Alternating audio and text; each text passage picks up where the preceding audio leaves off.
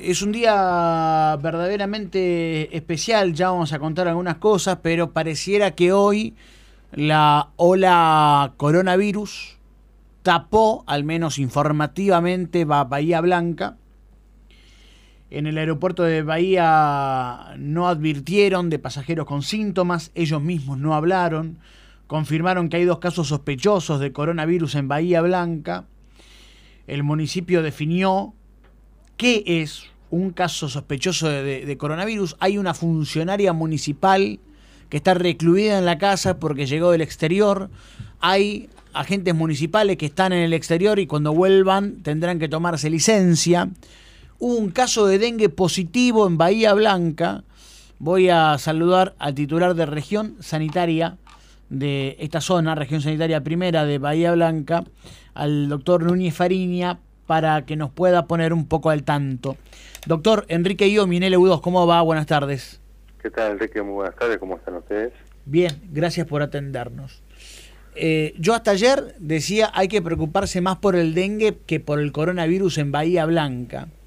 Y hoy pareciera que la ola de información con estos dos casos posibles de coronavirus, las personas internadas, una en el Pena, otra en un hospital privado de Bahía Blanca, de alguna manera tapó, sacudió la opinión pública bahiense y regional.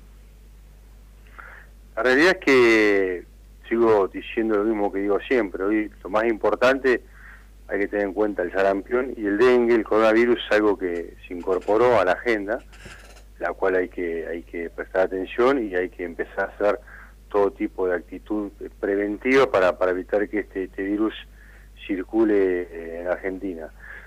En Bahía Blanca lo que pasó que una persona que llegó de España, eh, se, se sentía con síntomas, se acercó al hospital privado, en el cual fue, fue atendido y ahí automáticamente se aplicó el protocolo que pide Nación y que pide provincia.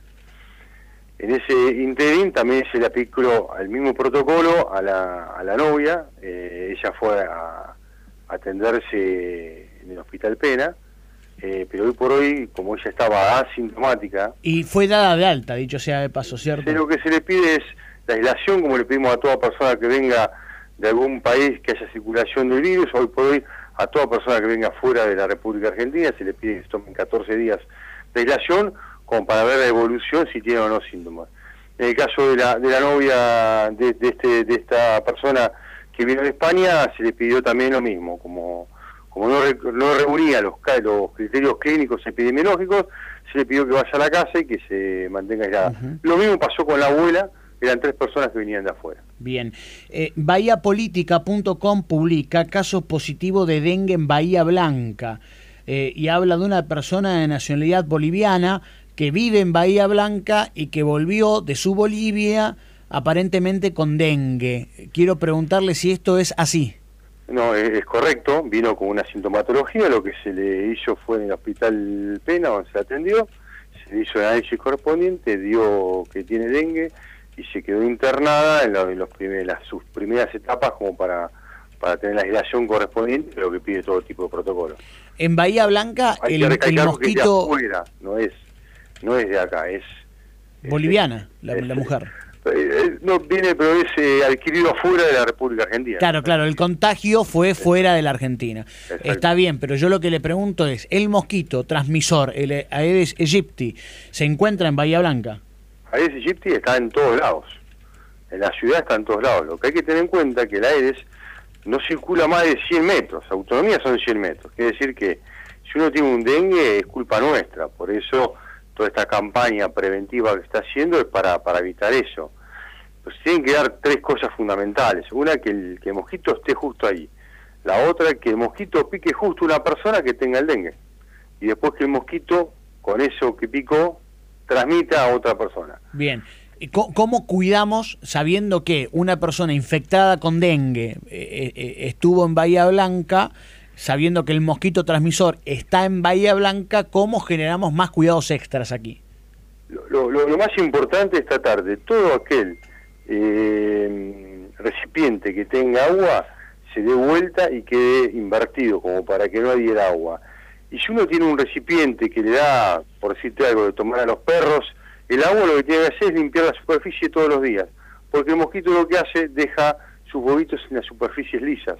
Entonces lo que hay que hacer es limpiar bien la superficie. Al margen de la sacudida informativa, al margen de la sacudida informativa de esta mañana en Bahía Blanca, con el tema coronavirus y los dos casos sospechosos, insistimos en seguir cuidándonos, sarampión y dengue. Exactamente. Esa, es, es, la agenda que marca el Ministerio de Nación y el Ministerio de Provincia. El coronavirus se metió en la agenda y lo tenemos que seguir trabajando. Lo más importante que el corona es una responsabilidad compartida. No solo el Estado tiene que hacer lo que está haciendo, sino la gente que viene de afuera también tiene que actuar en consecuencia. Quiere decir que el que viene de afuera o da conocimiento, en el caso de Blanca, a la Secretaría de Salud de Blanca, y en el caso de la región, a cualquier Secretaría de Salud de la región, o, no hay problema, en región sanitaria 1, para que nosotros podamos llevar un control. Y la base de esto es tratar de estar estos 14 días que le pedimos a todos, por una cuestión preventiva, no solo por la misma persona, sino por el entorno familiar y por la ciudadanía de Doctor, este la última, que contiene una especie de verdad de perogrullo, pero que quiero hacérsela de todas maneras. Nosotros miramos al norte y decimos que bueno, en Bahía Blanca hoy tenemos 31 grados de temperatura, es decir, eh, con las altas temperaturas el coronavirus se contagiaría menos. Sin embargo, estas temperaturas son muy alentadoras para que sigan apareciendo mosquitos y se sigan eh, reproduciendo. Digo, eh, ¿estamos atados a una especie de mala suerte con la cuestión temperatura en esta región?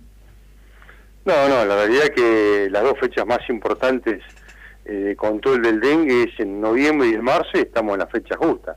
Generalmente el marzo acá hace temperaturas altas y es el momento de, mayor crecimiento del dengue. Por eso noviembre y marzo, noviembre y marzo. Exactamente.